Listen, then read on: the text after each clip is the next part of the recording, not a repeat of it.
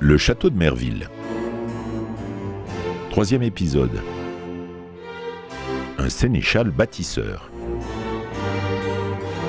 Une histoire racontée par Corinne Saint-Félix.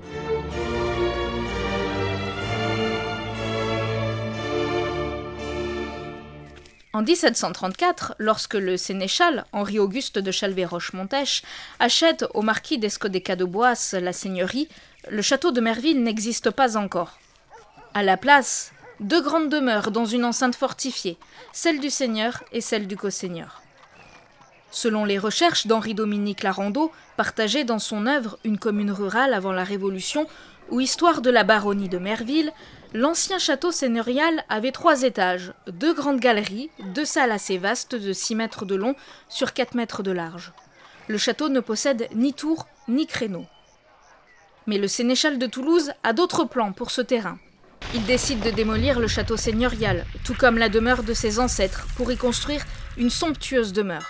Seule l'église sera épargnée. Mais la tâche n'est pas si aisée. Il va aussi falloir démolir tout un village et déplacer une cinquantaine de maisons avec tous ses habitants. Après une multitude de tractations, il finit par déplacer tous les villageois dans les faubourgs de l'ancienne commune.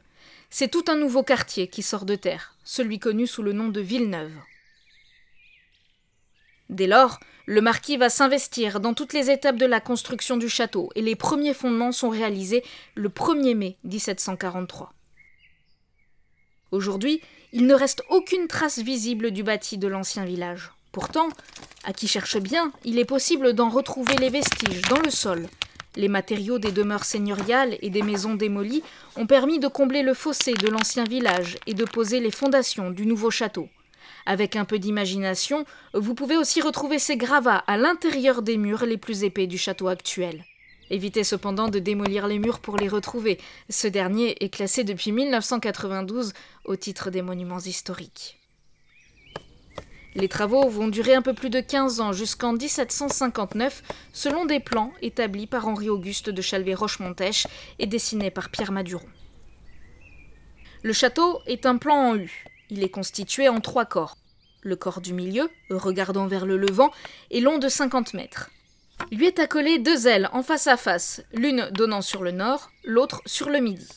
Dans la cour en U, le corps du milieu, côté est, est souligné par un avant-corps central en hémicycle surmonté d'un fronton triangulaire. Les fenêtres sont larges, les salles vastes et les plafonds élevés. Elle propose une enfilade de pièces d'apparat. L'aile d'apparat est bordée par une terrasse qui domine le parc. Côté ouest de ce corps, vous pouvez observer une légère avancée d'un avant-corps central surmonté là aussi d'un fronton. Les portes centrales ont une clé sculptée en pierre. Les hauts de façade se terminent par des œils de bœuf assisés et d'une corniche.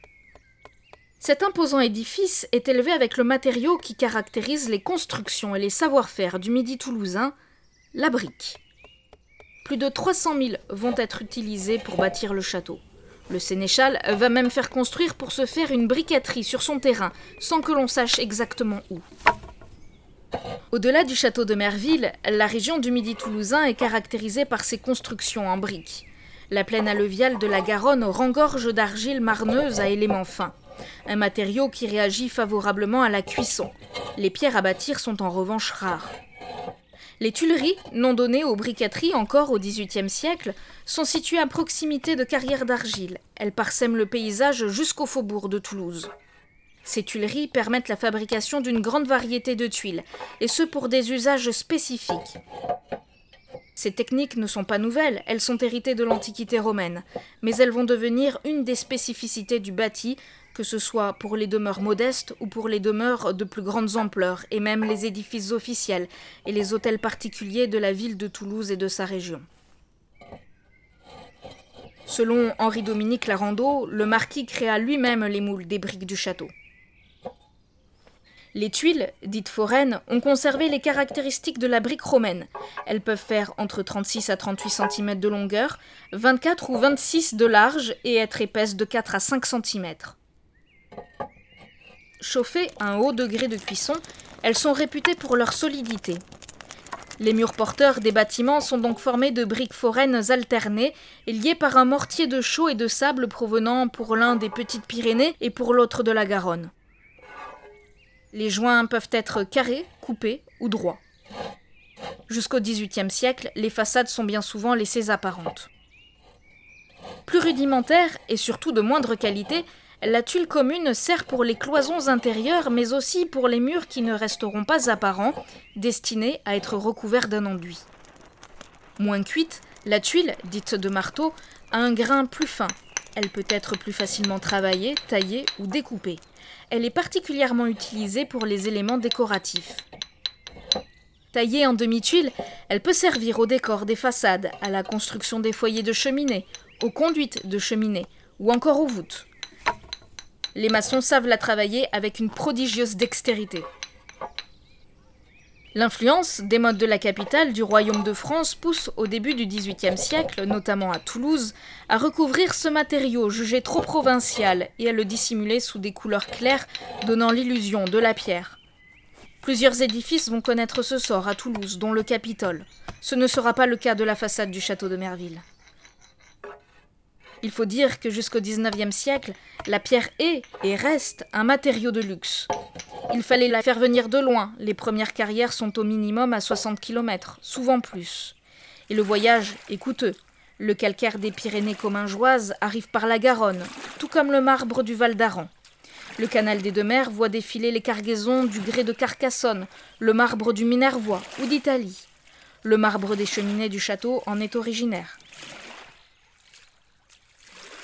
S'il n'était déjà pas arrivé sur le territoire toulousain, nous pourrions aisément deviner que la bourse du sénéchal a dû s'alléger considérablement pour les faire transporter. Il faudra attendre la révolution des transports pour faire de la pierre un produit moins onéreux. Ce ne sont pas les seules tuiles à sortir du four de la briqueterie du château de Merville. Dans ces fours peuvent encore sortir des carreaux pour les pavements, ou des tuiles dites canal, des tuiles creuses d'environ 35 cm, Posées alternativement sur leur face convexe et face concave, elles vont permettre de réaliser la couverture des toitures du château. Ce sont ces briques qui vont aussi participer à la beauté de la région et du château. Les rayons du soleil sur les murs, selon les heures de la journée ou la luminosité, vont l'habiller d'une palette de couleurs larges et flamboyantes, du pourpre, du mauve, du corail ou du grenat, ainsi que toutes les nuances entrent. Sans ces deux oncles, la construction du château n'aurait probablement pas pu être si grandiose. Ils sont tous deux membres de l'ordre de Malte. Henri-Louis de Chalvet en est le grand prieur et perçoit cent mille livres de revenus. Son autre oncle, Vincent, avait sous ses ordres la commanderie de Ressac et percevait quarante mille livres de rente. C'est ainsi que son oncle, Henri-Louis, grand prieur de Malte, fera réaliser pour son neveu la balustrade en fer forgé de la terrasse de 92 mètres sur 28, construite du côté levant du château. Les deux frères seront les principaux soutiens financiers du marquis jusqu'à leur mort en 1772. De son côté, Henri-Auguste de Chalvet-Roche-Montèche, lui aussi détenteur d'une fortune non négligeable, finira par se ruiner en menant des travaux à la fois au château, mais aussi dans l'hôtel particulier qu'il a acheté, inachevé, à Toulouse, pour 46 000 livres rumage. Il est aujourd'hui connu sous les noms d'hôtel d'Espy, d'hôtel Macarty ou l'hôtel Courtois de Vissose, nom de ses différents propriétaires. Aujourd'hui, il abrite le consulat de Belgique.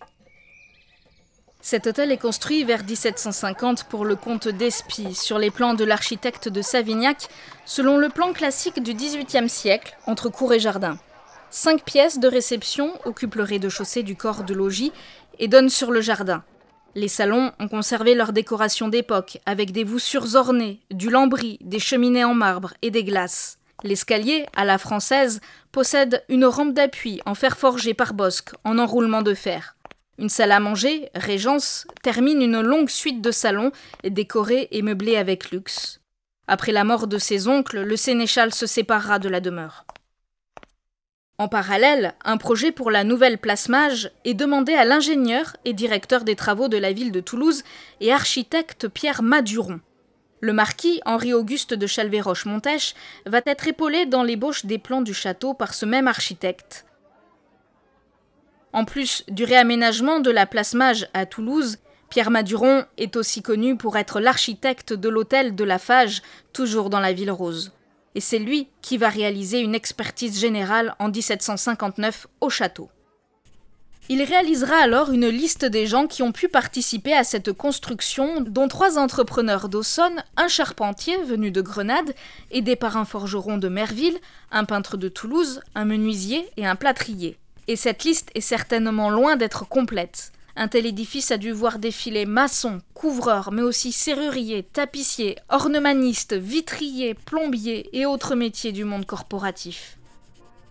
Témoin de l'intérêt du sénéchal pour la construction de son château et de son implication, une collection des recueils sur les arts et métiers conservés dans sa bibliothèque, ainsi qu'un ouvrage sur les lois des bâtiments.